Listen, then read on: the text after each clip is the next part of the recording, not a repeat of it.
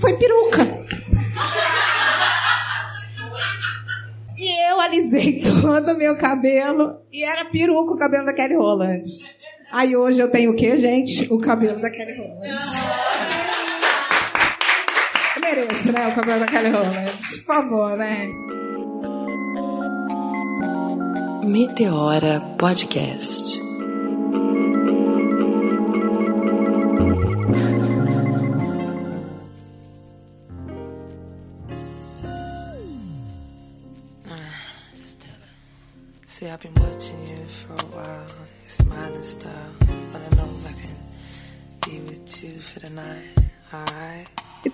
Começando mais um Meteora Podcast. Eu sou Cris Guterres. Oi, gente, eu sou Renata Hilário. Prazer estar aqui com vocês. Essa é a primeira edição ao vivo. A gente tá com uma galera linda aqui, mulheres maravilhosas, homens, enfim, todo mundo aqui que chegar. Obrigada, gente. É, tá muito maravilhoso. E a gente falou obrigada, gente. Vamos fazer uma salva aqui, né? Pra, pra vocês. Não é pra gente, é pra vocês. Pra vocês que acreditam no Meteora, que acreditam na comunicação independente, que acreditam nas mulheres produzindo seu próprio conteúdo de comunicação. Muito obrigada. Obrigada de verdade. E é isso. Nós estamos aqui no primeiro estúdio Meteora, podcast.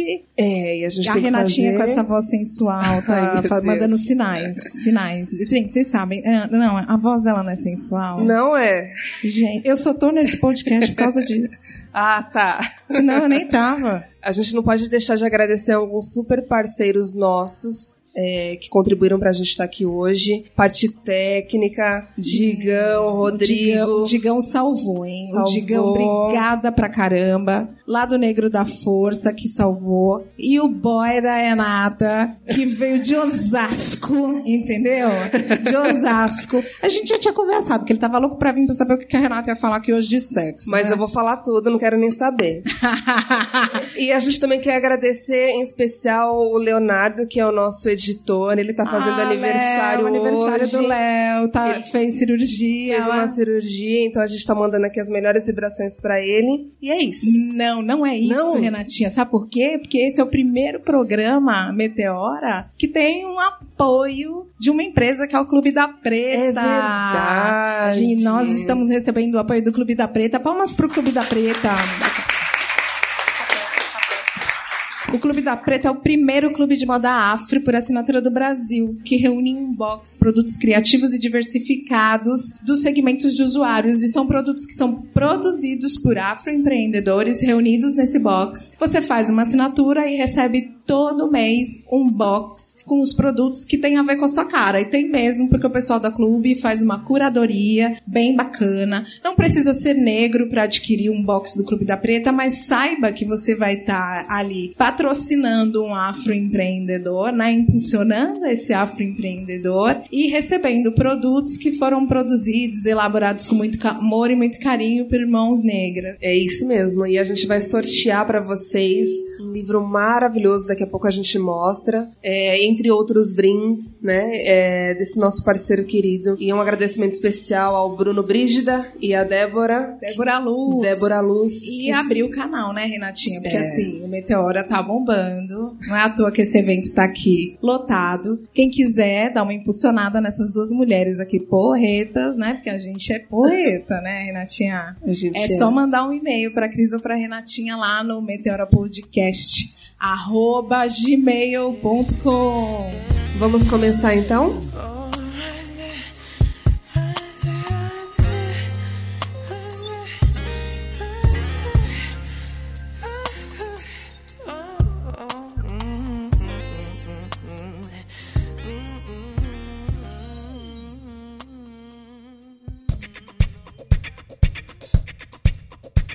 Menina, quem aqui gosta de falar de sexo e que não tem vergonha de falar de sexo? Que se sente super à vontade, né? Eu me sinto super à vontade, mas hoje o negócio tá feio pra mim porque minha mãe tá aí. Minha mãe veio. Aí o negócio ficou feio pra mim, né? Mas enfim, a gente vai aqui falar de sexo. Eu quero que vocês fiquem muito à vontade. A gente vai falar de prazer, a gente vai falar de saúde. A gente pode contar as nossas histórias. Eu, por exemplo, eu quero contar uma história, entendeu? Porque quando eu descobri que a Kelly Holland usava peruca, aí eu comecei a usar peruca. E aí um dia eu saí com um boy, né? E aí eu saí com um boy, aquele rally roll, não sei o quê. E acho que aquele boy assistia muito filme pornô. Mãe, tapa os ouvidos, pelo amor de Deus. Eu acho que ele assistia muito filme pornô, porque ele queria agarrar meu cabelo e começar a puxar. E eu falei pra ele: para tudo, amigo. Você não tem dinheiro para pagar esse cabelo. Eu vou embora agora. Fui embora, chega, né? A pessoa acha que pode vir puxar cabelo de preta, mano. Tá tirando, né, Andréia? Como é que é isso? Menina, só para descontrair por causa do assunto, eu vou apresentar para vocês a minha parceira de todas as horas, que é meu anjo da guarda, que é Renata Hilário. Cadê Renata Hilário? Obrigada, meninas, por terem vindo. Para a gente é uma honra. A gente está fazendo esse podcast com muito carinho. Eu tenho várias carinhas aqui conhecidas e as que eu não conheço, muito prazer. Que a gente possa estar mais próxima aí é, nos outros episódios e eventos do Meteora.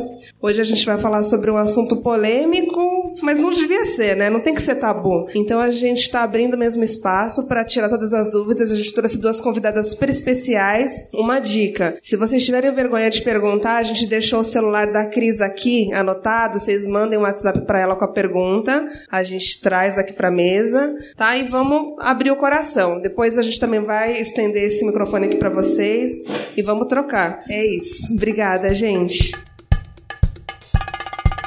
Então, para começar, a gente precisa apresentar aqui as nossas convidadas super especiais. Vou passar a palavra para elas, Andréa e a Carol. E aí eu peço que vocês tragam toda a vivência de vocês, a experiência, porque eu acho importante as meninas, caso não conheçam, saibam um pouquinho mais da história dessas mulheres maravilhosas e incríveis, tá? Bom, boa tarde a todas, boa noite, eu acho que já, né?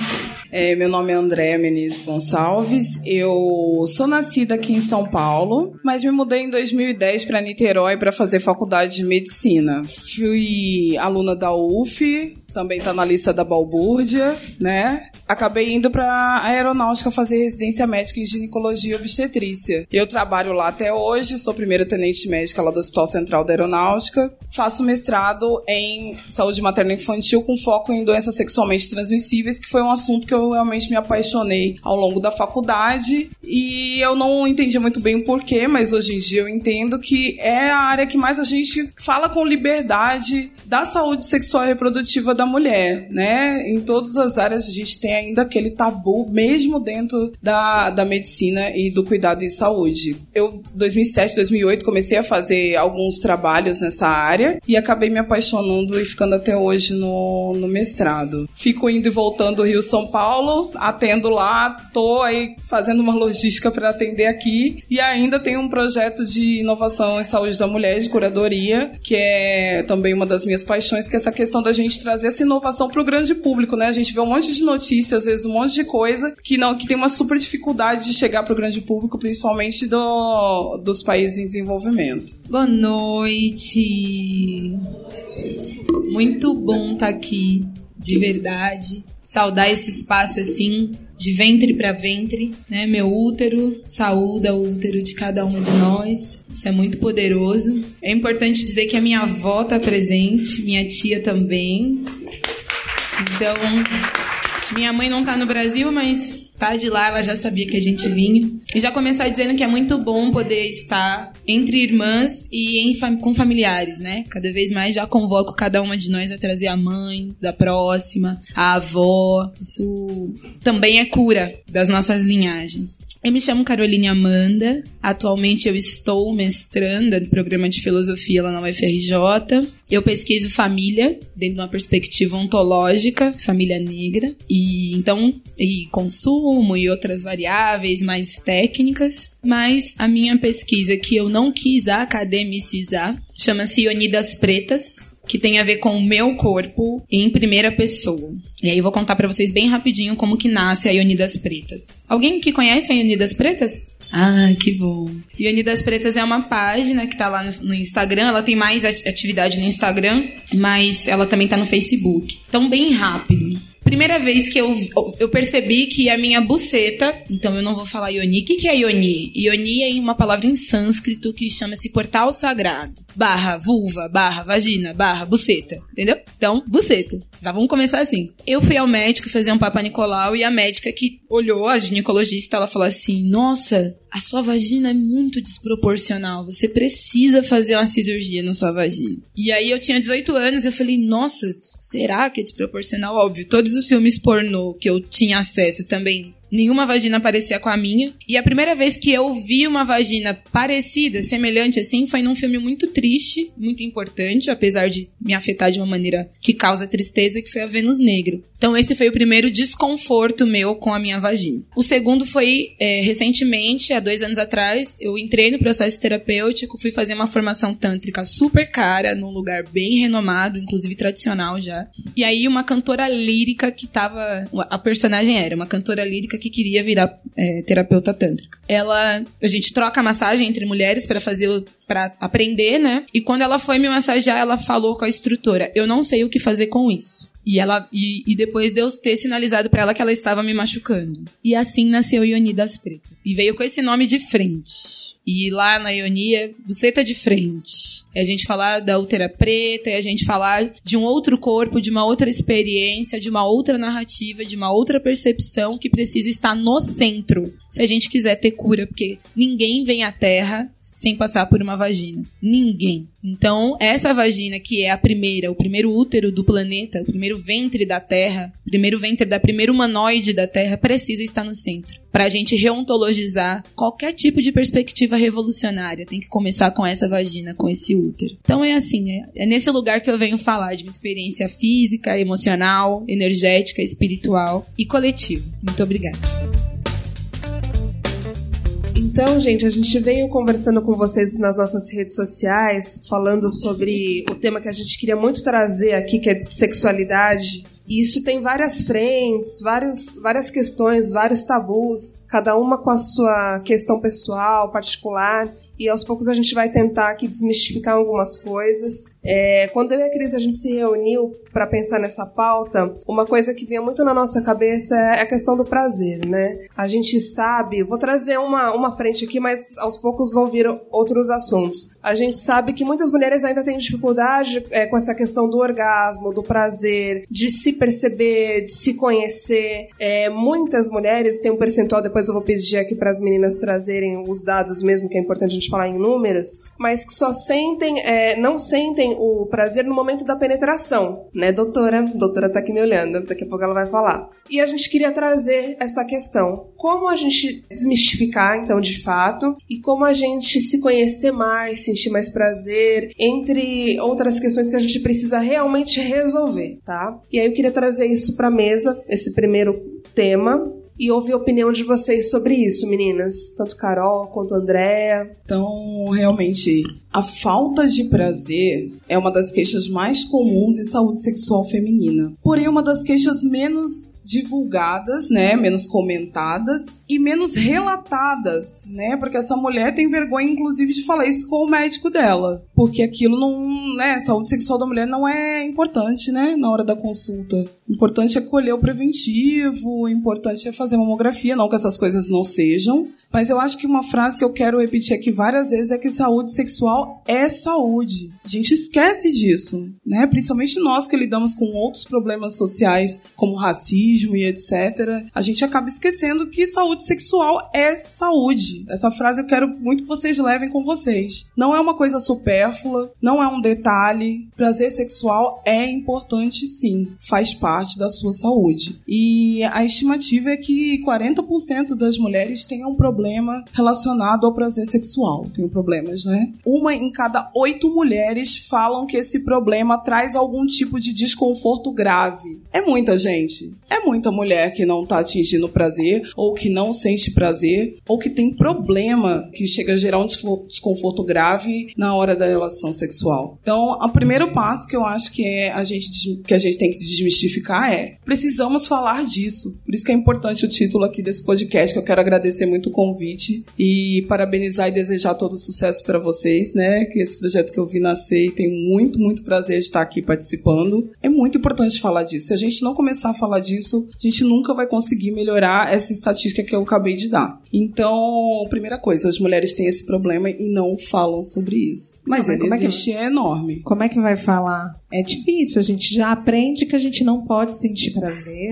essa questão do, do, do sexo. E fala como? É assim, é, gente, eu não quero é, desconsiderar a classe médica, não é essa a minha intenção, mas assim, qual, como é que eu leio a maioria dos ginecologistas que trabalham hoje no Brasil? É um homem branco muito mais velho do que eu. Como é que eu vou chegar lá e falar, ah, não tô tendo prazer na relação sexual? É meio complicado, né? Você é. se sentir à vontade nessa situação. Eu não sei, assim, mas eu, pelo menos, muitos dos médicos em que eu estive, eu não, não tive esse espaço para dizer isso para ele. Então, essa é outra reflexão que eu quero deixar. Você tem que se sentir tranquilo em falar com isso com o seu ginecologista ou com o médico que acompanha a sua saúde sexual e reprodutiva. Ah, isso é fácil? Não. Por quê? Por causa do tabu social que a gente já falou que existe. Mulher não pode falar sobre sexo. Se ela fala sobre sexo, ela é promíscua, ela tá errada. Então, a gente tem que derrubar isso. Você tem que ter esse espaço com o seu médico. Se você não está tendo, temos um problema problema. Ah, mas o médico não me deu esse espaço. Então, assim, tem a questão sim da educação médica, que era patriarcal, machista, etc, etc. Ainda é, e muito. Estamos mudando, estamos diversificando, como ela falou, o perfil do médico, né? Tem até, teve até alguma coisa que rolou nas redes sociais, é como se parece o seu médico, né? Tem aquele perfil que a gente acha que é do médico, que a gente vai mudar sim, né? Estamos aí, como diz a Erika Malungue, em reintegração de posse, porque a medicina surgiu preta, né? Eu muitas vezes me achei num lugar que não era meu, mas hoje em dia eu tenho plena consciência de que é um lugar meu sim. E a gente, quero até dar um alô pro coletivo Negrex, que é o coletivo dos estudantes de medicina e médicos negros, que eu faço parte também. É, a gente vai mudar esse perfil de médico, porque existe algo chamado saúde integral. Saúde, cuidado e saúde com integralidade. É um conceito que eu não vou ficar entrando aqui para não ficar chato, mas que diz que realmente a gente não pode só tratar doença. Medicina não é só passar remédio. Então, graças a Deus, eu fiz parte de uma faculdade faculdade, de uma universidade que me, me formou com, com esse conceito, e é o conceito que eu levo, é o que eu pratico, é saúde integral da mulher. E para mim essa é só a medicina certa, é só a saúde certa. Então, se esse perfil não existe, a gente vai lutar para que ele exista. Andréia, e uma dúvida assim, sendo bem direta, ao que a gente atribui o fato da mulher não sentir prazer? É físico, é não se conhecer, é alguma doença, é algum problema?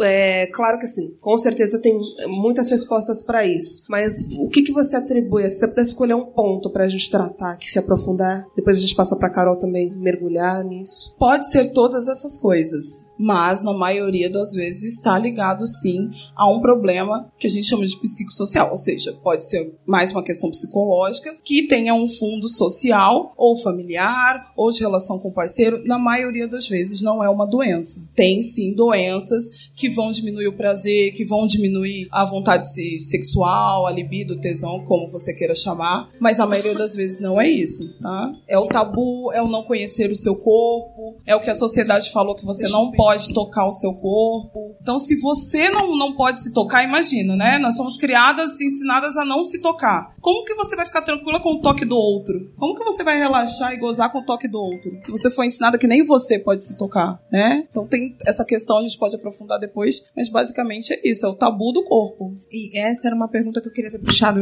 não só para você, mas também puxar para Carol, porque assim, eu li uma pesquisa e eu sei que isso acontece comigo também, com a maioria das mulheres. O prazer não é na penetração, tá muito mais ligado ao clitóris. E eu percebo que os homens não sabem onde é, onde é o clitóris. É, tem mulheres que se relacionam com mulheres e que também vivem isso, mas nós às vezes não sabemos também onde é que está esse clitóris. Então eu queria que a Carol também falasse um pouquinho dessa descoberta do corpo, Carol. Vamos lá. Uma, duas coisas, duas informações ao meu respeito que eu não disse. Eu acompanho um grupo de terapeutas que chama-se Terapretas, lá no Rio de Janeiro. E é um espaço muito poderoso de mulheres pretas que estão ocupando e reconstituindo, retomando seus espaços no campo das terapias, dessas que são bem caras e que a gente sempre fica muito distante por questões sociais. A segunda coisa é que eu me tornei terapeuta menstrual. Me parece que eu devo ser talvez uma das. Somos duas terapeutas menstruais negras no Brasil. O restante todas são brancas. E a terapia menstrual é uma coisa que vocês falam: você é terapeuta menstrual? O que é isso? Como, como vive um terapeuta menstrual? O que come? Então são duas informações, né? Que inclusive me trazem aqui a esse podcast tão poderoso e tão responsável. Bom, indo ao ponto G da coisa. Quero fazer uma pergunta. Onde é o órgão sexual de vocês? Exatamente. Para dizer, começar o assunto. O corpo todo é um órgão sexual. Todo o corpo, o cotovelo, o ombro, o joelho, tudo isso pode gerar prazer. A localização do prazer via órgãos genitais é uma métrica de raciocínio ocidental, patriarcal, muito grave e que a gente se restringe. Por isso a gente perde a grande oportunidade de desbravar e navegar nessa pele, né, que nesse órgão que é a pele, que é o maior o tecido o maior órgão que a gente tem no corpo. Então, a pele em si é um órgão genital, é, aliás, é um órgão de prazer poderosíssimo a ser estimulado. Esse é o primeiro ponto. A pele, façam sensitive massagem com a companheira, com o companheiro. A pele, ela produz lubrificação, a pele produz relaxamento, a pele produz estímulo. Isso é um ponto. A segunda coisa é a perspectiva do prazer integralizado. O que seria esse prazer integralizado? É muito difícil, gente, é, a gente estabelecer uma relação com a nossa buceta utilitarista. E aí, a minha fala, eu acho que a, a, a Andrea, ela tem toda a contribuição para dar, né? Que eu não vou entrar, porque eu quero muito aprender também. Então eu vou deixar um monte de coisa que eu quero ouvir a Andrea falar. Mas uma das coisas que eu quero trazer, e é a minha tarefa, foi quando eu aceitei o convite, quero trazer para cá, que é a agência. Eu acredito em autonomia. E eu acredito que mulheres devem ser autônomas. Por que, que eu tô dizendo isso? Porque eu não quero que a gente chegue no ginecologista sem saber absolutamente nada sobre a gente. Chegar de maneira passiva no ginecologista, sobretudo para mulheres negras, e aí já percorrendo um caminho que vai discorrer sobre genocídio, sobre violência obstétrica, entre várias coisas, é você estar ainda mais suscetível a isso. Em relação ao prazer, a mesma coisa. Como que a gente. Quando a gente lembra que tem buceta? Na hora de ir à praia, pra quem vai pra praia, né? Piscina, etc. Na hora de fuder. Ai, falar direitinho. Ai, na hora da praia eu sempre saio correndo desesperada. Pelo amor de Deus, eu preciso depilar. Isso. Aí não tem horário, aí socorro, não tem horário. Como é que eu vou depilar? Mas eu não quero passar gilete, porque se passar gilete vai crescer, vai ficar. Isso. Alguém se identifica? Essa. Quem se identifica, levanta a mão. Essa relação utilitarista que a gente estabelece com a nossa Ioni, com a nossa buceta, xoxotinha, o que vocês quiserem, é a mesma relação utilitarista que a sociedade estabelece com a gente. Olha que triste. Ou que sério, ou que importante. Se você só lembra que tem buceta quando vai à praia, à piscina ou quando vai fuder, você não lembra desse órgão em nenhum outro momento do dia, do seu cotidiano, como que você vai conseguir acessar o ápice do prazer se você mesmo estabelece uma relação técnica, mecânica com esse órgão? Então é preciso estabelecer uma rotina, um cotidiano de relação e intimidade com você mesmo. Então é chegar em casa com o mínimo. E aí eu não tô falando de luz de velas e nenhuma banheira, sabe? Tipo essas coisas que as irmãs sempre pensam. Será que eu preciso de uma banheira, um, um quarto de motel para tanto? Não, gente. Assim, o quarto mesmo, apaga a luz. Óleo de coco, gente. Óleo de coco. A gente é geração óleo de coco, vocês sabem, né? Óleo de coco pro cabelo, óleo de coco pra buceta. Dá, dá certo. Vale?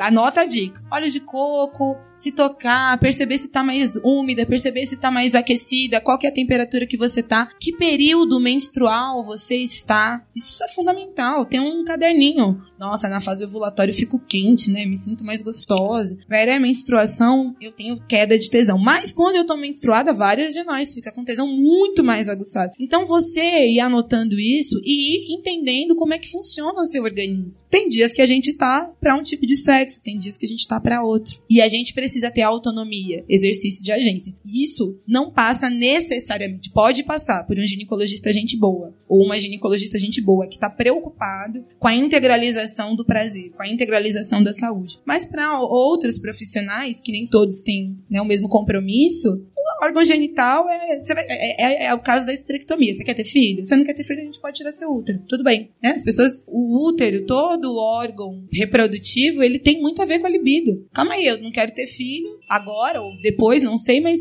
eu sei que o ovário tem a ver com uma série de questões que impactam no meu prazer, que impactam na minha memória, que impactam na minha, no ressecamento da minha pele, que impactam em várias outras coisas. Então, esse órgão, ele não é só o órgão da reprodução, também não é só o órgão do utilitarismo. Ele é o órgão de coisas poderosíssimas que a gente precisa se apropriar. Eu só quero falar uma coisinha que eu não quero perder da fala da, da Carol, é que essa questão da autonomia, né? Da, informa, da importância da gente informar, da importância do terapeutas, da Carol de né, dar esse estímulo à informação, porque muita paciente minha se assusta quando eu falo com ela que ela tem que me dizer o que é que tá de diferente. Ela fica me olhando assim com uma cara de não tô te pagando a consulta pra você fazer seu trabalho. Mas não é adivinhação. E aí eu, eu tento muito estimular ela. Ela tem que saber mais do corpo dela do que eu. Ela vai me sinalizar o que ela tá achando que tá diferente. E é um susto, muitas vezes, para as pacientes eu dar essa liberdade e essa autonomia que, para mim, é super importante e me guia muito na direção do diagnóstico certo. Tem, tem muito dessa dificuldade, né? De se conversar, às vezes, até dentro de casa. Eu, eu não sei como é que estão as, as gerações que vieram pós, depois de mim, mas, por exemplo, eu. A minha mãe, ela nunca conversou nem de menstruação dentro de casa com a mãe dela. Então, ela fez um super esforço para conversar comigo, mas com muita limitação, com muita dificuldade, porque ela não sabia nem o que conversar. E ela, muitas vezes, achou que a escola tinha que ter esse papel de trazer isso para mim. É, a gente tem inúmeras barreiras dentro de casa, entre nós e nossas mães, ou nós e nossas filhas, para conversar sobre esse assunto e, e, e, trazer isso como normal. E a gente vem de um país que eu acho que isso tem muito a ver também, que tem essa cultura da igreja, de que a gente só faz sexo depois que casa, e, e finge que não está fazendo sexo antes, né? Porque assim, finge, né? Tem um, tem um fingimento do não faço antes, né? E aí nisso, é, a gente vai, nesse vai fingindo, não se conversa, vai empurrando. E aí chega no consultório não sabe mesmo dizer. Eu tô com 37 anos e eu vou dizer para você que eu vou vir conhecer meu corpo de verdade há pouquíssimos anos. E eu me acho uma mulher muito esclarecida, inclusive. Sim, sim, é isso. E eu vou além, né? A gente tem dificuldade de falar isso no consultório médico, mas a gente às vezes não consegue falar isso com os nossos parceiros, as nossas parceiras, né? E a gente não transa muitas vezes sozinho. Transa também, né? Se masturbe, enfim. Mas a gente precisa também ter essa abertura e muitas vezes a gente não tem. E a gente não entende por que, que o nosso parceiro ou a nossa parceira não está sentindo prazer. A gente também não consegue entender como que o nosso corpo deve responder melhor ou como entrar numa sintonia com o nosso parceiro, com a nossa parceira que a gente ama, mas às vezes não está rolando no sexo. É, e aí como trazer isso também para essa frente agora, levando para a questão de relacionamento? Então, isso está descrito até na teoria teoria mesmo de, de tratamento da disfunção sexual, conexão com o parceiro. Tá lá na lista de causas de disfunção sexual, falta de conexão com o parceiro. E aí, muitas vezes, quando a paciente já passou dessa fase, consegue me fazer todas as queixas, várias queixas eu, eu falo para ela: você já falou isso pro seu parceiro, pra sua parceira? Não. Aí eu falo: isso a gente não vai ter como resolver se você não conversar com o seu parceiro com a sua parceira. Então, assim, com certeza isso não faz não só faz parte do diagnóstico muitas vezes. Às vezes eu chego à conclusão que ela não tem doença nenhuma. Ela só precisa se entender com o parceiro ou parceira dela. Ou pelo menos perder a inibição de discutir isso. Então vem tudo junto. Vem aquele medo de perder o parceiro ou parceira, vem aquele, né, é, o medo de perder o afeto em geral, vem tudo isso e essa falta de costume que a Cris falou. É tudo junto. São todos vários fatores ali influenciando para ela não, não conseguir comunicar realmente o que tá acontecendo, né? Então tem medo até de dizer que não tá tendo prazer. Ai, meu marido vai procurar outra, né? A minha parceira vai me largar se eu falar isso pra ela, que eu não gosto de fazer tal coisa. É, então a gente passa sim por isso e faz parte, é uma das coisas que eu tenho que conversar e às vezes é difícil convencer a falar aquilo pro parceiro. E aí, de repente, você ouve uma atriz como a Débora Seco, que já falou isso uma vez, que a gente tem que fingir que tá gostando para agradar o marido, ou outras pessoas que têm esse poder de voz dentro é, da sociedade, vir trazer esse tipo de questionamento. Eu vou trazer o meu, não tem que fingir coisa nenhuma, pelo amor de Deus. Assim, eu já, já tive situações em que eu virei pro cara e falei assim: para tudo, filho, você não sabe nada, não é assim. E é complicado, porque às vezes eu falo assim, gente, como é que eu falo para tudo, a pessoa morre, né, murcha e tal. Mas assim, de ter uma delicadeza de mudar, vamos mudar, vamos, vamos conversar, não é assim, não gosto assim, gosto assado, né, e coisas desse tipo. Eu queria voltar na questão do óleo de coco, porque as meninas gostaram da história do óleo de coco. Eu tô com dois vidros de óleo de coco em casa, agora eu já sei que não precisa mais, que agora que eu raspei a cabeça, eu falei assim, gente, vai ficar com esse óleo de coco parado aqui. já tem destino o óleo de coco. função. Explica melhor a relação do óleo de coco com a vagina. Bom, queria fazer duas coisas. Primeira coisa, a vagina, né, a vulva, ela tem uns nomes lá, que são nomes dos homens, né? Então, tem várias glândulas, algumas glândulas, entre elas a glândula de Nartsa, que é o nome da escravizada que foi torturada para que o médico ginecologista acessasse algumas glândulas que eles batizaram. E eu acho muito importante que a gente rebatize com o nome dessas mulheres, mas também com os nossos nomes, né? Lembrar delas. E quando não lembrar o nome delas, de quem que é essa glândula? É da Carol. Não lembrou o nome da irmã? infeliz- É da- de quem que é? As, as trompas é de quem? É do falópio ou é nossa? As trompas é de quem? Exatamente. Falópio não tem nada a ver com isso. Ele é um escravocrata, escroto, né? Tem, tem tudo isso. Posso só dar uma boa notícia? Pode. A gente não usa mais esse nome.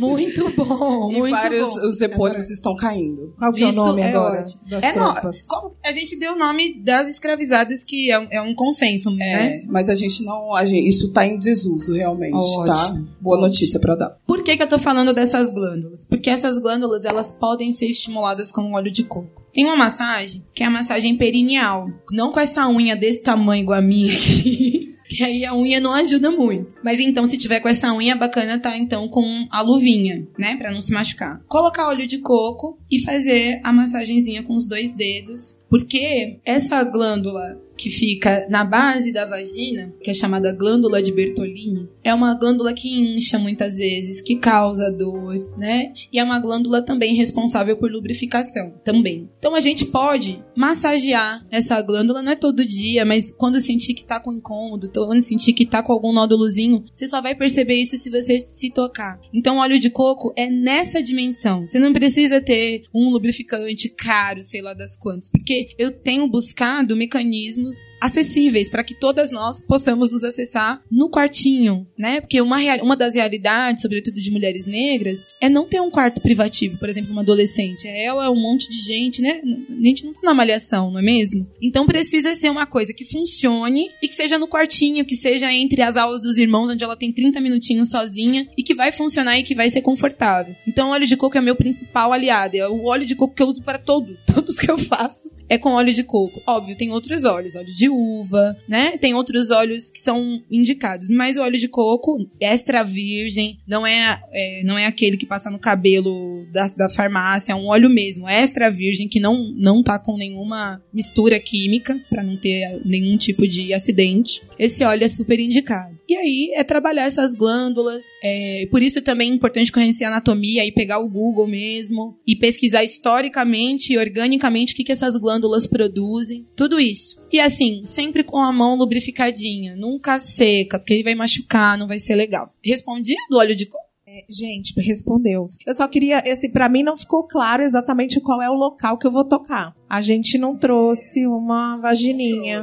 Não tem aqui embaixo o períneo, que é antes do ânus? Tem o períneo, o ânus aqui atrás e a vulva. Aqui, ó, a gente faz essa massagem com os dois dedos. Isso faz sentido pra vocês? Essa massagenzinha. Vocês podem também massagear aqui em cima, dessa maneira aqui, ó. Que é a glândula de Greffenberg, que agora não é mais de Greffenberg, né? Agora é de outra. É sua. É da avó de vocês, é da mãe de vocês, é de vocês. Vocês batizam. Dá pra ver? Então aqui, ó, aqui embaixo você vai fazer essa massagem com o dedo pra baixo, cheio de óleo de coco. E aqui em cima tem uma parte que é rugosa, que é a antiga chamada gl- glândula de Greffenberg, que não é mais de Greffenberg, que é sua, é nossa, enfim, é quem você quiser. Que é pra cima. Essa aqui é chamado ponto G. Essa aqui é que quando o clítoris incha, incha, incha, e pra quem estabelece relações heteronormativas ou com a introdução de alguma coisa na vagina, é quando ela adere, aí vai inchando, ela vai esquentando e essa glândula de Gref- Greffenberg, quando ela é estimulada, ela produz bastante lubrificação também. Fez sentido pra vocês? É que linguagem é poder. A gente super entende que você tem que falar heteronormatividade, mas assim, eu acho que tem algumas palavras que não são comuns para todo mundo que estão aqui, porque a gente tem um público bem diverso. Então é uma relação heterossexual entre um homem e uma mulher, tá? Não queria, não quero ficar te corrigindo, mas assim, eu acho que é muito importante da gente pensar também nessa nesse acesso à linguagem. É, não, só o que eu queria falar é que a gente vê a dúvida que causa a localização das coisas. Então eu quero dar uma dica que eu dou sempre às minhas pacientes. Vamos começar pelo básico? Pega o espelhinho, pega o espelhinho, deita na cama, onde der, como ela falou, não precisa ser nada chique. Pega o espelhinho e olha como é a sua. Porque essa bonitinha desenhada rosadinha aqui não é a normalidade. Não existe vulva e vagina normal, tá? Nem para a medicina, oficialmente, tá? Todo mundo me pergunta isso, paciente me pergunta, amigas me perguntam. Não existe normalidade definida, tá? A Cris falou aí da. da Meu, cara, você me salvou agora, porque eu já tava achando que tava errado aqui Isso o é, negócio. é muito comum. Amigas me procuram assim off pra falar que acha que a dela é, sabe? Ah, existe mesmo esse negócio de nifoplastia, de plástica vaginal? Mas me perguntam, amigas de todas as origens. Então, assim, deixar claro isso, não existe normalidade. Então, pega o espelhinho, olha a sua, vê como é a sua e vê onde ela mostrou ali, onde é que tem que tocar, onde localiza isso, mas vê no, né? Vamos começar pra, vendo o tudo, vê como que é a sua vulva, vê como que é a sua vagina. E aí você começa a explorar. Tem uma pergunta que eu tenho certeza que não quer calar e muita gente está pensando. Eu vou tomar coragem de trazer aqui para mesa. Sexo anal. Como que é isso para vocês? Dor? É legal? Não é? Porque assim, eu tenho amigas que acham isso sensacional e tenho outras, ou até eu particularmente, que não sei, assim, ainda, né? E aí eu queria entender, é, na questão médica mesmo também, pelo ponto de vista da Carol, como que é essa questão, como que a gente pode trabalhar esse prazer, o que, que vocês acham, meninas? Então, assim, questão de gostar ou não. Primeiro, quando me falam, ah, eu não gostei, ou ah, eu não sei como é que eu faço, eu sempre pergunto uma coisa: você fez porque você queria, porque você tinha curiosidade? Ou nessa vez que você está me contando que foi horrível, você fez porque o seu parceiro queria? Você fez para agradar o seu parceiro? Começa por aí. Queria, pressionou, pediu, Né? insistiu, chorou, Começa falou que você não me ama, você não gosta mais de mim, você está fazendo de tudo para que eu procure uma outra mulher. Bom, já ouvi É, você. você fez porque né, o seu parceiro tocou ali, você gostou do toque e resolveu tentar a penetração? Ou você ficou lá sofrendo, toda travada, porque queria agradar o seu parceiro? Então, se começou assim, já não vai dar certo. Né? Dificilmente vai dar certo. Ter dor é normal? Não, ter dor não é normal. É mais incômodo que a relação vaginal? Geralmente sim, mas existe toda uma técnica que a gente pode utilizar para isso ser o menos incômodo possível, o mais prazeroso possível. Começando, lubrificação. Começando. Óleo de coco. Óleo de coco e lembrem-se do que ela falou, não é aquele da farmácia de passar no cabelo, que eu recebo muita reação alérgica por causa disso. Não é. Então sem perfume, sem conservante, de preferência orgânico ou do jeito mais natural possível, sem corantes, tá? Também nem todo mundo, algumas pessoas também vão ter alergia ao óleo de coco. Então passou e teve alguma reação, Além da o camisinha, uso, mais né? lubrificação, é isso? Sim, camisinha e proteção. Infelizmente, eu tenho essa mania de partir do princípio que isso é super normal, né? Não é, está caindo em desuso cada vez mais. Mas não vamos, vamos continuar só aqui no que a galera viu que se interessou, todo mundo. Qual é a técnica? Então, assim, primeiro, a técnica boa vai ser aquela que você está bem. Vai ser aquela que você vai estar tranquila. Vai ser a hora que você está querendo e tranquila, né? É, vai ser o parceiro que você escolheu. E aí começamos pela lubrificação. Começamos de preferência por um estímulo, né? Começamos com você já excitada. Então, aquela coisa do filme pornô, chegou, deitou, abriu, colocou, que infelizmente é a, a- a indústria pornô, não quero aqui de forma alguma crucificar, ela tem o seu papel na, na sexualidade moderna, mas ela influenciou nessa questão de negligenciar o prazer da mulher, né? Então ela é uma indústria criada e comandada por homens, feita para homens. Então ela ajudou e ajuda ainda a negligenciar. Então, de preferência, você tem que ter testada. Não adianta você estar lá, como eu falei, abriu, colocou. Não. A gente começa por o estímulo que for melhor para você. E aí, lubrificação. O atrito vai ser desconfortável, vai provocar dor e vai acabar com o seu ciclo de prazer. Que a gente chama que o, o- o- a gente diz que o ciclo é, é retroalimentado, que é uma palavra bonita. Mas é assim, eu estou excitada, e aí vem um estímulo que me excita mais, e aí eu vou me excitando, e aí eu vou alimentando essa excitação com os estímulos subsequentes. Então, se não começou excitada, já não tem o ciclo, vocês concordam? Então já nem começou a história. Então tem que começar excitada e estimulando. A lubrificação só vai evitar que você fique desconfortável. Doeu muito, travei, vai ter que parar. Ou você vai ter dor e não vai ser legal. Não tem como. É isso que às vezes as pacientes não entendem, né? Não tem como começar ruim e fica bom. Vai ficar cada vez pior. Mas eu acho que o que mais influencia essa questão da vontade. Eu fiz para agradar o meu parceiro. Então, aí não vai ter como. Eu acho que também a gente fala desse tabu, né? A mulher às vezes nem sabe qual é o prazer dela, o que, que ela quer. Porque ela não é estimulada a ter essa curiosidade, né? A menina não é estimulada a ter essa curiosidade. Como a Cris falou, nem se conversa disso em casa. Então, como que você vai estimular ela a descobrir o que ela gosta? Eu acho que é, não tem muito o que acrescentar, eu super concordo, assim, com, com tudo isso. Talvez eu diria assim, de novo, não estabeleçam relações utilitaristas com seus corpos. Não lembra que tem cu na hora de dar o cu. Se você lembrar de dar o cu na hora de dar o cu, você vai sentir dor. Você tá pensando em dar o cu? Hum, comecei a pensar que vou dar o cu. Ah. O que eu faço com o meu cu? Lembro que ele existe, não é mesmo? Então, aquele óleo de coco maroto no chuveiro, quem sabe, no banheiro, um sabonetezinho de leve, começar a estimular esse músculo anal, né? Que, que é dor? Não, isso aqui não é uma dor. Eu já senti, porque eu tava no banheiro esses dias, eu tava tomando um banho e eu já toquei. Assim, não estabeleçam relações utilitaristas com seu próprio corpo. A surpresa é sempre negativa, na grande maioria das vezes. Então, é uma relação de intimidade cotidiana. Precisa estabelecer uma relação de intimidade cotidiana. Com tudo. A gente tá numa sociedade. E aí, André, eu acho que também um, um ponto. Eu reconheço e sei pouco pouco sobre as contribuições positivas da indústria pornográfica. Então, eu tô falando de um lugar de ignorância. Né, a respeito do que é, o que há de bom que a indústria pornográfica pode trazer. Mas eu, Caroline Amanda, como terapeuta, a primeira recomendação que eu faço, eu não estou para desconstruir a indústria pornográfica. Eu estou para demolir. Ela não é um parâmetro de sexualidade para nós mulheres, porque me parece ali que pouco, sobretudo mulheres negras, tudo que tá ali, por exemplo, é, eu. E aí eu acho que é um tema bem importante, assim. Eu tenho feito exercício, né? O Xvideos, fazendo propaganda aí. Aquele site lá, cheio de X, sei lá o quê. Então.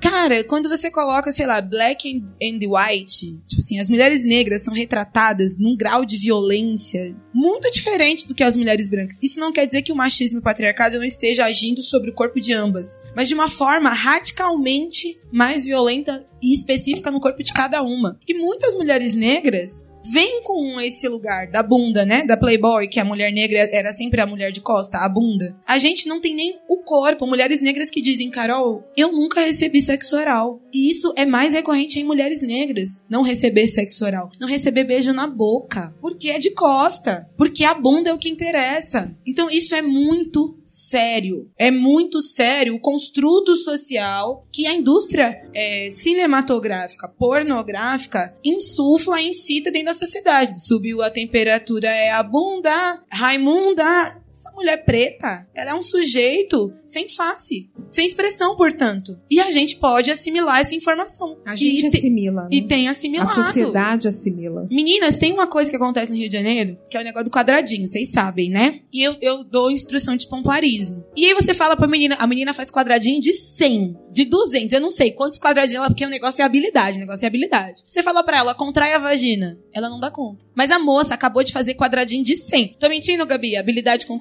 E ela não sabe contrair e soltar a vagina. Gente, isso é assimilação profunda de servilismo. É o impacto da colonialidade assimilada no etos físico. Isso é muito sério. Uma coisa do, do que eu tava conversando com a Renata aqui, algumas coisas aqui, eu estou falando como profissional. Eu não vou dar a opinião da Andréia, eu conversei isso com a Renata antes, em algumas coisas. No caso do pornô, se você assistir, tem, eu, eu vou recomendar que é, quem quiser assistir, depois que o pornô acaba, que é da plataforma Netflix, já são quatro filmes. Porque o primeiro, então assim, eu tô falando não como a Andréia está dizendo que tem partes positivas do pornô. Quando você assiste esses quatro filmes e outras coisas que eu leio a respeito, porque eu tenho pacientes de todas as origens, eu tenho pacientes profissionais do sexo, profissionais do pornô, e eu converso, e eu tô em ginecologia desde acho que 2007, e eu já ouvi muitos relatos, e eu acho que até que eu prove que ela tá num processo de auto-objetificação, eu tenho que respeitar a, a, a narrativa dessa mulher que tá me dizendo que ali ela se encontrou. Ah, eu não quero entrar nesse mérito de dizer que eu acho isso certo ou errado. Não, a Andréia, não, eu não vou entrar aqui nesse mérito. Agora, eu acho, recomendo muito assistirem, se vocês têm dúvidas dessa questão do, do impacto do pornô na sociedade, esses quatro documentários, porque eu acho que o lugar de fala é de quem tá lá na indústria. Eu sou uma pessoa que tá vendo o impacto disso na saúde, então eu tenho sérias restrições, como a Carol tem. Mas tem gente lá do outro lado dizendo que a vida foi maravilhosa e depois de 50 anos de pornô. Aqui no Brasil a gente tem também pessoas que, que, que falam sobre isso. Vocês podem procurar qual, qual é a visão deles lá de dentro. Mas a gente tem também agora um, um documentário da BBC que tá, estudou justamente o impacto na saúde dessa geração que está sendo formada assistindo todos esses sites aí que ela citou. É um documentário que você fica assim. É, tem um, um é, chama The, The Porn Bear, ainda não tem tradução portuguesa, eu vi na internet. Ou seja, pornô nu. É você, é, ele uma menina tem um relato de que ela é, teve um diagnóstico de vício em sexo com 14 anos. Porque a descoberta da sexualidade dela, ela não tinha essa abertura para conversar com os pais não tinha essa, né, essa abertura em escola, em nenhum outro lugar, e começou, lógico, a entrar na internet. Então a gente tá vendo essa geração toda que foi criada com internet. E aí ela falou que por volta de 11, 12 anos, ela descobriu os sites pornôs, e aí ela sentia o tesão que ela não sabia que era tesão. Ela fala que se lembra de não saber o que era aquele calor que ela sentia desde lá de baixo até em cima, mas que ela achava aquilo muito legal. Então ela passava a noite inteira assistindo filme pornô, assistindo vídeo de todos os tipos. E aí, quando ela com 14, 15 anos descobriu uma masturbação, ela falou que ela chegava da escola, se masturbava da tarde até a noite inteira e não conseguia funcionar. E aí tem um outro que fala que ele não sabe qual é a sexualidade dele, porque ele se excita com todos os filmes pornô que ele vê desde 12, 13 anos. Hoje em dia ele tem 25, 27 anos. Então tem todas essas coisas que estão sendo estudadas agora que a gente vai conseguir realmente descrever melhor. Mas aí, né, só para deixar claro isso. Hoje, hoje com o Google fica muito, muito fácil esse acesso ao muito. filme pornô. E eu queria voltar numa coisa que a Carol Carol falou, dessa questão da nossa objetificação, da, no, da transformação do nosso corpo numa bunda, digitem mulher negra no Google. Só digitem. Pega o celular aí, digitem, tá? Daqui a pouco a gente volta a conversar sobre isso. E Exame, você quer perguntar daí, eu repito, para a gente gravar, ou você quer gravar no microfone sua pergunta? Repetindo, eu sou Iesami, trabalho com mulher há muito tempo, né, na área da saúde, e assim, fora disso,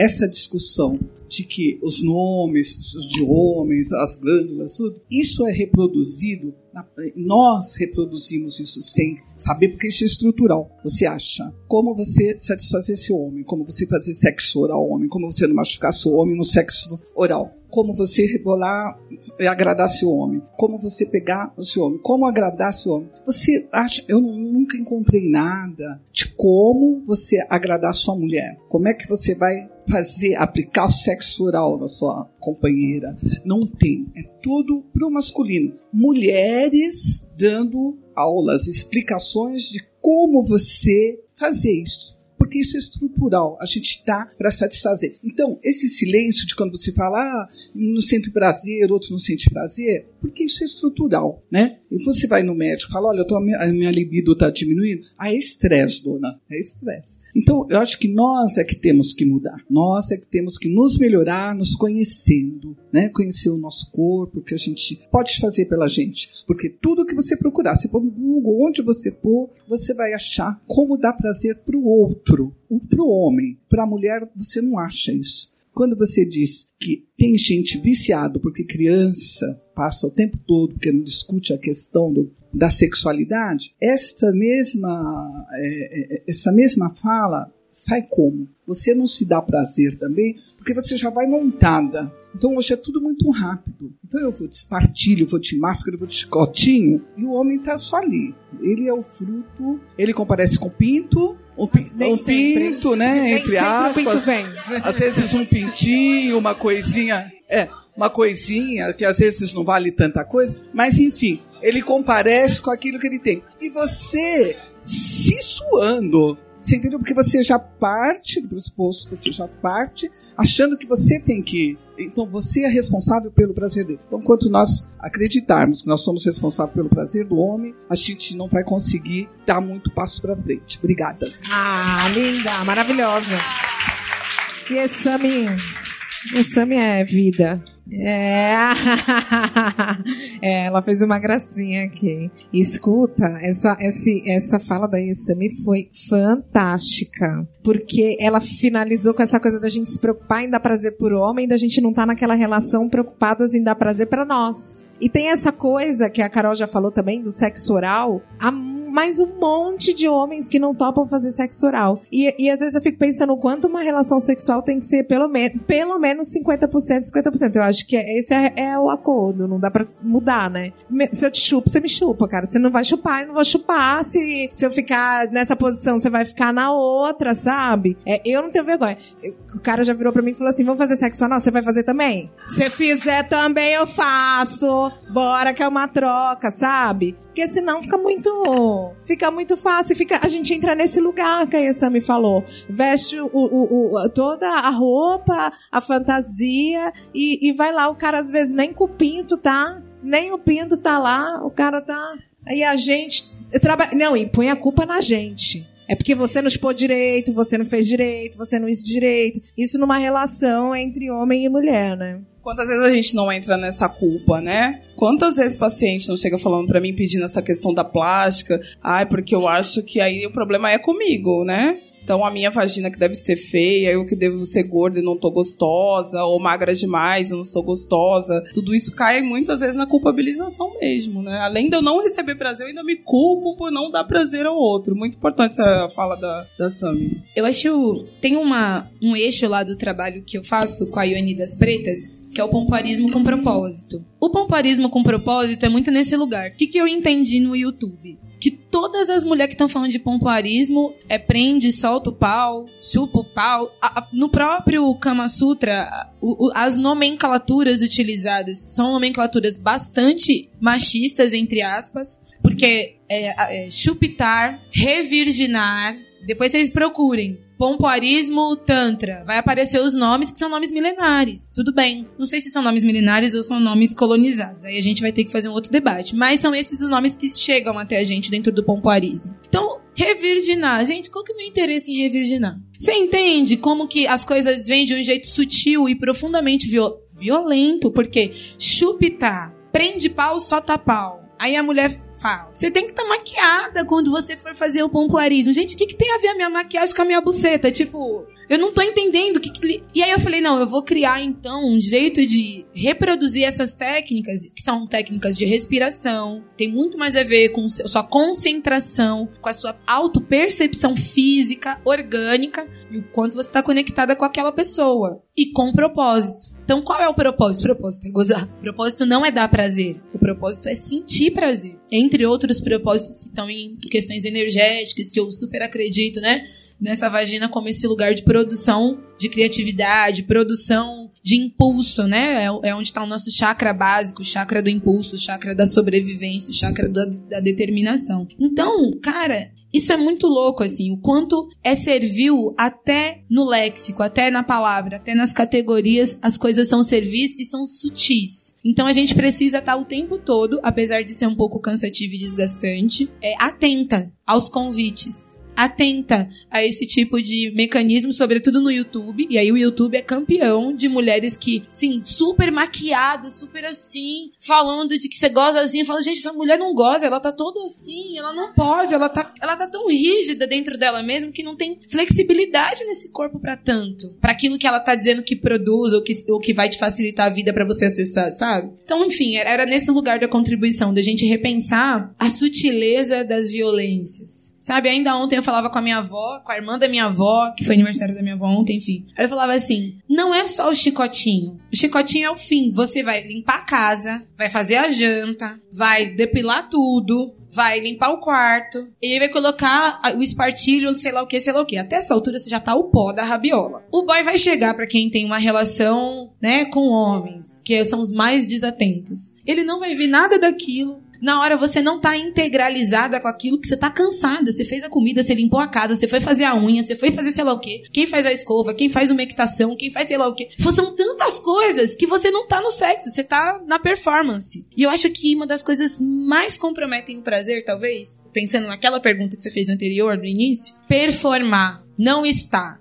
performar. Performar o prazer, performar o tesão, performar o mulherão, né? Porque agora tem que ser empoderado em todas as instâncias da vida, inclusive nessa. Um monte de mulher que dá o cu porque a amiga tá dando o cu. Tipo, gente, como se isso fosse um critério de empoderamento. Chega numa mesa, todas as manas estão falando que estão gozando. Aí você fala, hum, todo mundo tá gozando? Se tiver gozando, eu vou ficar feliz. Mas a gente conhece a irmã em outras instâncias e sabe que as coisas não estão fáceis, a gente está sendo massacrada por várias instâncias da vida e não gozar é a integralização da saúde. Vamos conversar sobre isso. Por isso esse espaço é tão poderoso. Porque é honesto. Porque fala de mulheres que estão sendo honestas consigo mesmas, né? Sobretudo essas da Meteora Podcast, que chama para coletividade entre mulheres a honestidade. De tenho dúvidas, preciso de ajuda. E todas nós precisamos, porque a Andréa vai falando e eu também vou anotando. Porque é uma troca. Ninguém tá com todas as moedas na mão. A gente vai ter que compartilhar, fazer escambo.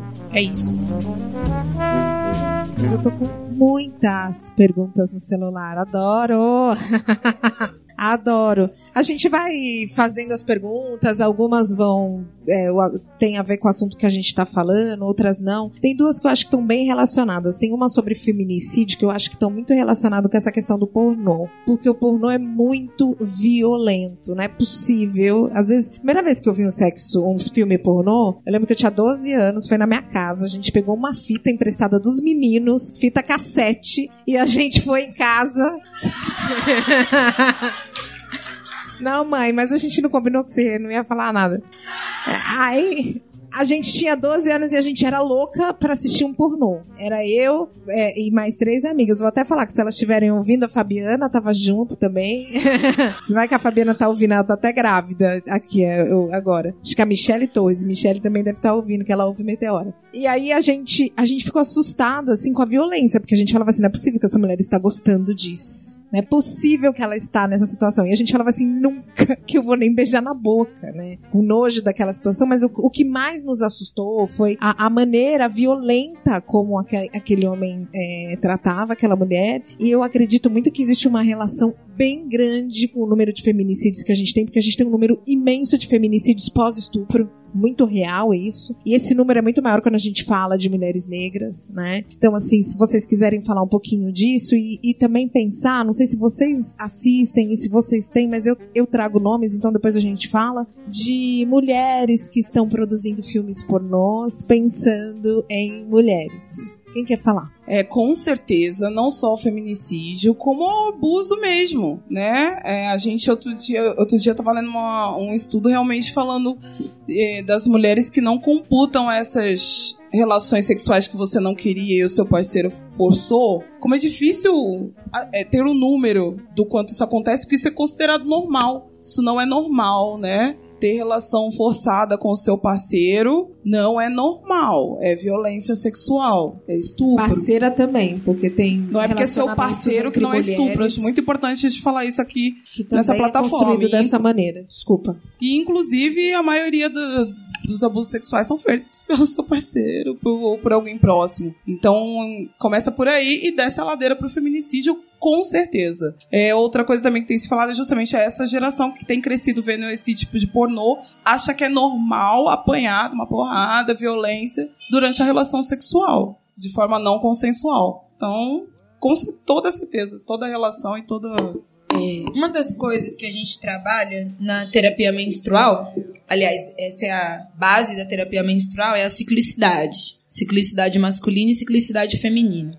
terapia menstrual, ciclicidade masculina? Oi? Tem, tem a ciclicidade masculina, que, por exemplo, os homens vivem um processo de andropausa, por exemplo, em que as mulheres vivem a menopausa. Então, eles ciclam também ao longo do mês e ao longo das suas vidas, das suas histórias. Por que, que eu tô trazendo isso? Porque essa alteração hormonal da andropausa, e aí eu não estou fazendo justificativa da violência por uma perspectiva orgânica hormonal. Então, não recebam dessa forma. Mas muitos desses homens, quando vão fazendo 40, 45, 50 anos, e aí vai tendo uma alteração física muito grande, aí eles ficam broxa, para dizer tudo isso, entendeu? Eles começam a ficar muito mais violentos. Eles começam a ficar muito mais agressivos. E isso tem sido, assim, um elemento bastante sério, né? A hora que esse homem troca aquela de 40, de 50 por duas de 25 para se autoafirmar, mas ele não dá conta de nenhuma das três. E aí, um homem que tem condições sociais efetivas, ele vai ostentar no carro, na, no, no consumo e etc. Mas o cara que não tem essas condições de afirmar o falo dele, a falo a, a, relação falocêntrica dele com o mundo a partir do consumo, porque ele é uma pessoa que não tem esses recursos financeiros, tende a extravasar isso também de uma maneira violenta. O que não quer dizer que o cara que está ostentando também não seja violento com a sua companheira lá, tá? Para não tornar o homem violento aquele que é pobre, aquele que é preto. Mas para dizer que essas variáveis contribuem muito Homens, por exemplo, que têm ejaculação precoce, aí independente da idade. Muitos casos vinculados à violência. Carol, de onde você tira esses dados? No Chile, a Zuma Moreira, que é a mulher que desenvolveu a terapia menstrual, ela desenvolveu a terapia menstrual durante 25 anos. Ela fez testes, né? Ela é mapuche, é uma indígena. E aí ela começou a entender a necessidade de falar sobre a ciclicidade masculina, porque não estava dando conta. Você cuida da mulher na integralidade e esse homem, para quem estabelece essa relação com homens, não estava dando conta. A mulher voltava com a buceta lubrificada, muito bem relacionada com o corpo, babadeira, bafônica. Esse cara sentia que essa mulher ficou gigante. Ele começa a ficar super inseguro e aquilo estava causando impacto no casamento. Porque é um problema tá empoderada, tá? Pra uma sociedade machista. Onde você aprendeu isso, você agora tá insaciável, não sei o que, que, você tá querendo, você quer que eu seja uma máquina. Eles começam a se colocar no lugar de vítima, assim, meu Deus, eu tô sendo estuprado. Sabe, inverte o negócio? Eles invertem as coisas. Nossa, achei que era só eu que tinha percebido. Você entende? Então, essa relação da violência, da ciclicidade masculina, das questões do atravessamento social, elas precisam estar visíveis para que a gente faça um debate honesto conosco. Porque muitas mulheres estão com a libido ótima, estão com a buzeta maravilhosa e elas se apequenam para caber na piroca do boy que é desse tamanho. Falo, viado, você é tão grande, tão maravilhosa. Como que você quer se apequenar por causa desse boy? Não, continua grande, ele que tem que expandir, ele que tem que usar a língua, ele que tem que usar o corpo, ele que tem que aprender sobre você, não é você que tem que se reduzir para caber. Então eu acho que é, quando esse homem não consegue também diminuir essa mulher, ele vai massacrá-la na porrada. Tudo isso que eu tô dizendo é para dizer isso também. Quando esse homem ele, ele vai não vai conseguir diminuir, não vai conseguir reduzir essa mulher, ele tende a estraçalhar ela na porrada. Muitos dos casos de feminicídio, inclusive, eles têm um traço muito interessante, apesar de muito triste, que é o rosto. Não basta matar. Queima o rosto, corta o rosto. Assim, se você sobreviver disso aqui, você não vai estar disponível para outra pessoa. Isso é um traço muito sério do feminicídio. Que o nosso rosto, quantas pessoas, quantas mulheres pelo mundo têm o rosto afetado? Porque é um traço, você vê que é, é a misoginia em ação, em atividade. O que, que é misoginia? É ódio profundo do feminino. Ódio profundo do feminino. Não é só a, eu, porque eu quero que a minha mulher morra. Eu tenho ódio de você ser mulher, eu tenho ódio, a, a ojeriza de tudo que é feminino. Então eu queimo o seu rosto e impeço que você transite de maneira que sua imagem seja palatável para a sociedade. Eu quero que você seja um monstro. Você entende como é muito louco e como isso também passa por sexualidade? E como esse cara precisa dar o jeito dele de investir em entender sua própria ciclicidade, sua vida, seu corpo. Isso não é problema de vocês? Vocês têm muita coisa para fazer cuidando de fazer o que a Andrea falou? O espelhinho, olho de coco, sei lá o que, sei lá o que. É uma tarefa longa, árdua aí pra vida inteira, então não dá tempo de você fazer por você e por ele. Ele vai ter que correr atrás do dele. Porque também a gente leva nas costas, sobretudo mulher preta, né? Te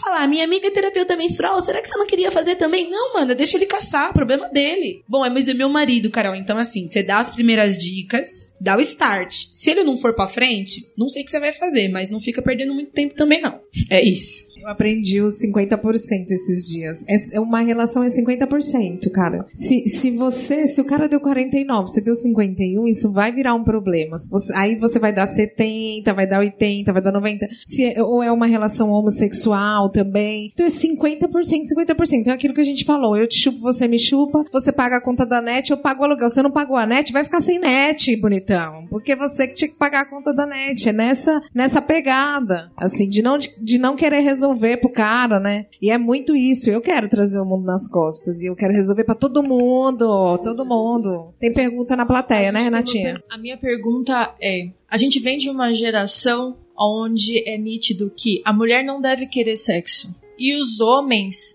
devem sempre tentar. Então fica aquele jogo de que eu, eu, o homem quer e você tem que dizer não. E se você quiser, você é uma vagabunda. E a gente tá fazendo o nosso trabalho, a gente tá fazendo o nosso dever de casa, tá se conhecendo, tá vendo como passar isso pros nossos parceiros. Mas como a gente vai fazer isso? Como vocês acham que a gente pode fazer isso com as novas gerações? Seja essa nova geração é o nosso é, um filho, se a gente quiser ter filhos, ou com o nosso irmão mais novo, enfim. E eu também não tô querendo dizer isso só na parte da mulher, como eu vou educar, a, como eu vou passar esse conhecimento para ela, mas também como eu vou passar passar isso pro homem.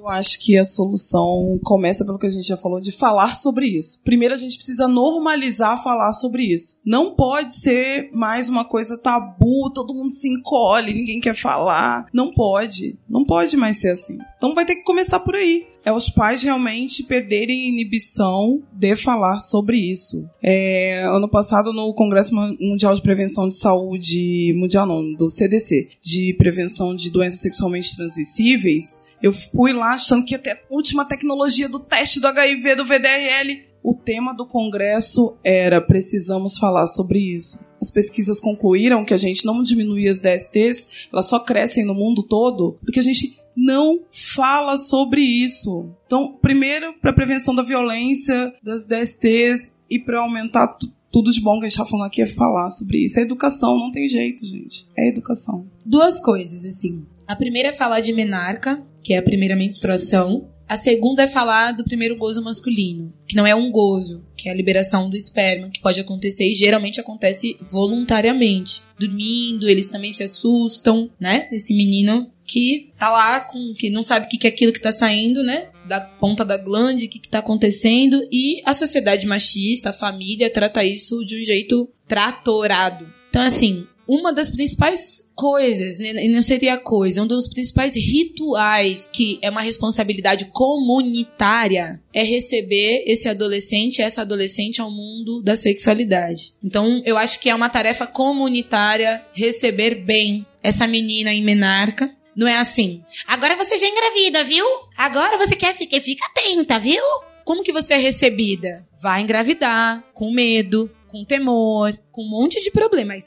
seu corpo já introjeta, psicossomatiza e o negócio para frente é isso. Aí vai, vai, vai pra terapia menstrual, aí vai, vai desenvolvendo várias questões que nem são necessariamente orgânicas, como a ginecologista vai dizer. Olha, não tem nenhuma questão orgânica do ponto de vista patológica ou, ou diagnosticável, né? Que você tem uma questão psicológica, psicossomática, que tá lá, nessa mãe que encurtiu por questões também da mãe dela, né? Não é a culpada, mas uma sociedade que tem encurtido isso. E no homem é peru tá duro, hein? Agora já é, pega, ó, prende suas cabras que meu bote tá solto. A gente, as mães, mulheres também, vai conduzindo este homem, esse menino que tá assustado, que viveu isso, que não tá entendendo direito o que tá acontecendo, para um lugar não muito sensível. Então, eu penso que as famílias, e a gente faz isso em algum momento dentro da terapia menstrual coletiva ou individual, que é receber a menarca. Um monte de mulher de 40 anos, 50 anos volta. O que, você queria ter ouvido quando você teve a primeira menstruação? Porque geralmente o que foi ouvido não era o que queria ter ouvido. E ela se reparir, ela se reorganizar. De algo, eu começo daqui em diante. Não importa que eu tenha 37 anos. Daqui em diante, eu, eu passo por essa menina e dou a mão para ela e falo, vamos juntas desbravar essa sexualidade. E isso precisa ser feito com os meninos também. Pegar na mão, pegar esse cara de 40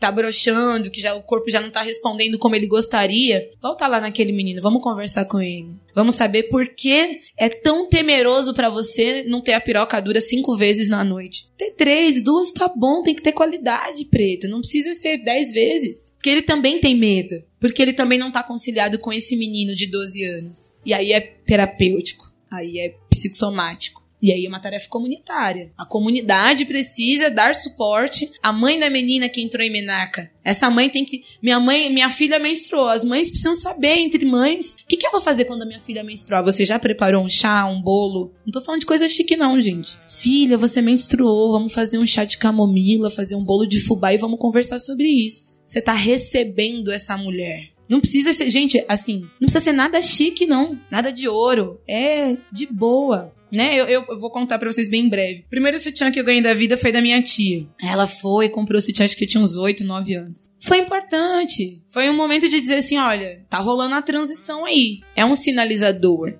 Óbvio. Vem carregado de várias questões. Olha, agora os meninos vão ficar te olhando diferente. Olha, tudo bem, eles vão olhar diferente, mas a minha família me dá o suporte para que eu me sinta segura e reposicioná-los no lugar deles. Tá me olhando assim por quê? Tá tudo bem, eu tô segura. Eu acho que é isso, isso é comunitário. É a mãe, a tia, a avó, é a mulher do candomblé, é a mulher da igreja. Todo mundo tem essa responsabilidade com essa menina e com esse menino. É o que eu acho, que acredito.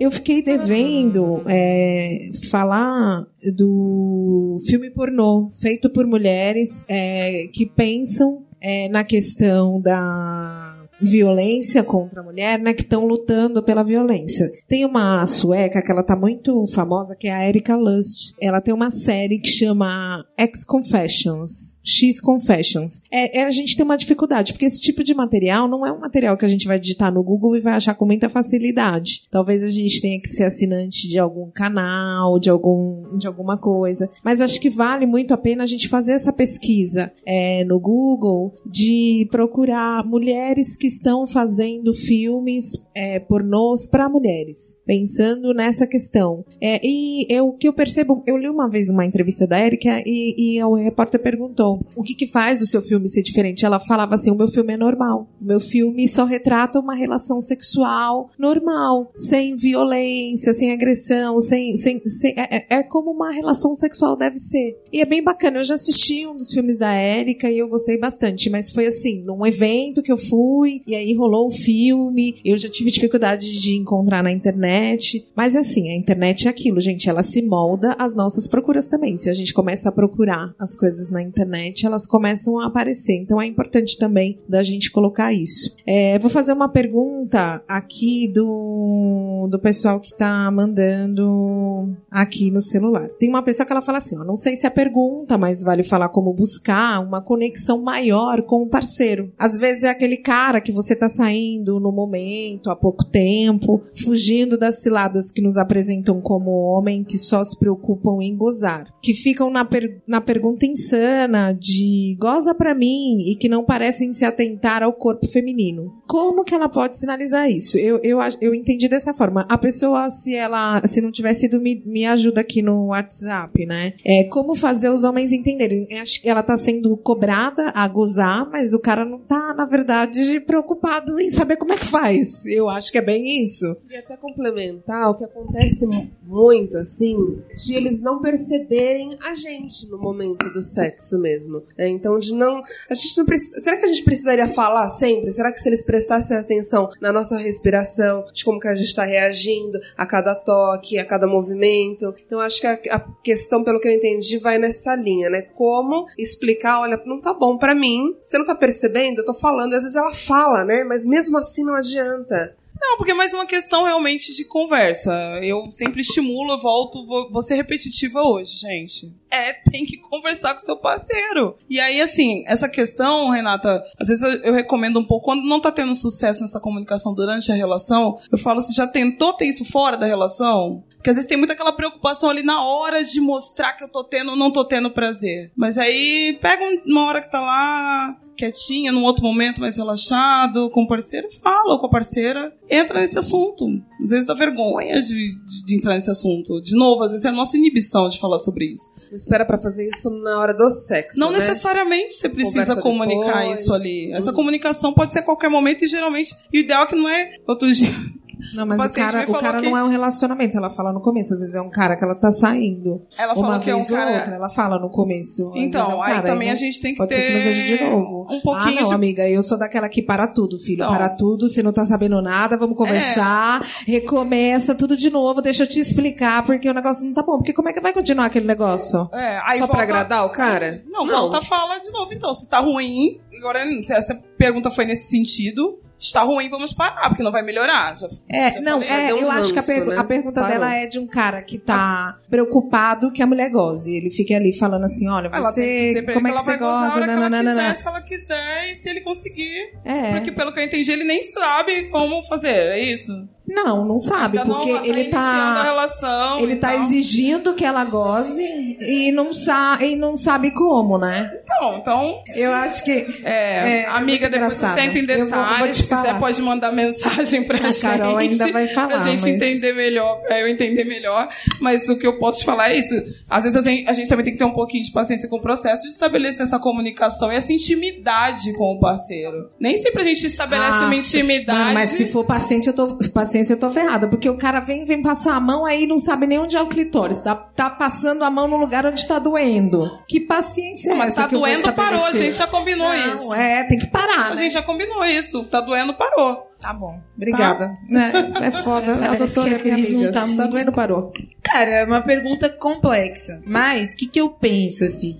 Primeiro, assim, é, na hora de transar, a gente, antes de transar, o sexo começa antes da cama. Primeira coisa. Sexo começa antes da cama. Segunda coisa, não levar problemas, questões pra cama. Seja com o boy que você tá pegando de vez em quando ou com uma pessoa que você tem uma relação pré-estabelecida já. É muito difícil você ter uma discussão política ou uma discussão de grana, de contas, e depois você achar que seu corpo está todo apto a ser estimulado para o prazer sexual. Eu acho que existem detalhes, é, porque o sexo, ele é um processo. E como a gente, sobretudo numa sociedade ocidental, estabelece uma relação utilitarista com o corpo, eu reivindico o sexo naquele momento da cama, do quarto, de preferência no escuro, elementos que dificultam muito a conexão entre pessoas. Entre pessoas. Olho no olho, cheiro da pele. Feromônio, gente. Feromônio produz excitação. Para produzir feromônio é preciso ter um pouco mais de tempo dessa atividade sexual. Então me parece que mesmo que quando o cara diz assim, goza pra mim, goza pra mim, que ele tá no egoísmo dele, esperando uma performance de squirting, né? E me enche de água aqui, ah, né? Pra eu, pra eu me curar aqui de- desse bagulho que eu não sei fazer, mas pra eu saber, que, pra eu achar que eu sei, ele precisa de terapia. Primeiro ponto. Para e fala: olha, você precisa de terapia. Que é isso que, você, isso que você não sabe fazer e que você quer, você precisa ter habilidade. Aí você faz terapia, faz uma especialização e volta. Que eu vou estar aqui, de repente, à disposição para esse momento feliz. Não é mesmo? Para além disso, se a pessoa for uma pessoa que não, eu tenho, quero ter um pouco mais de paciência e tal, é conexão. Então, você quer que eu goze pra você? O que eu quero, Mário Alberto. Sabe?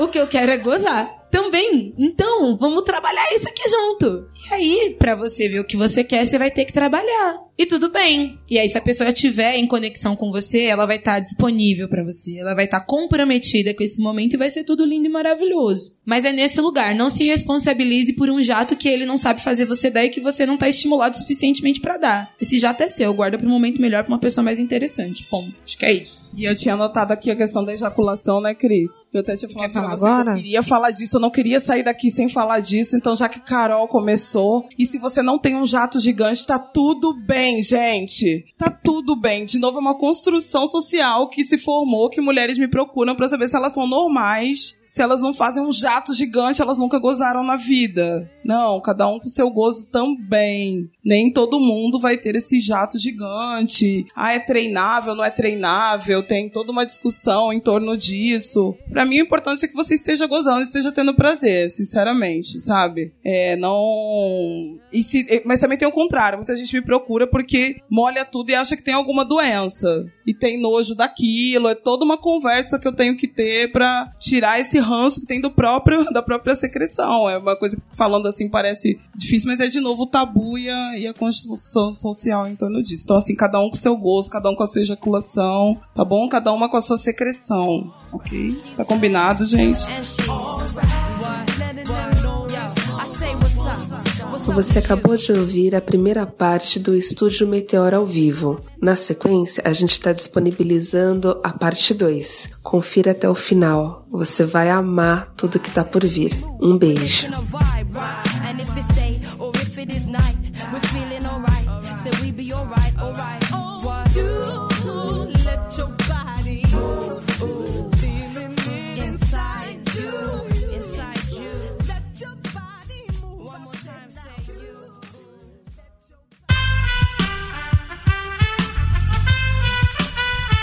Este podcast foi editado por Aerolitos Edição Inteligente.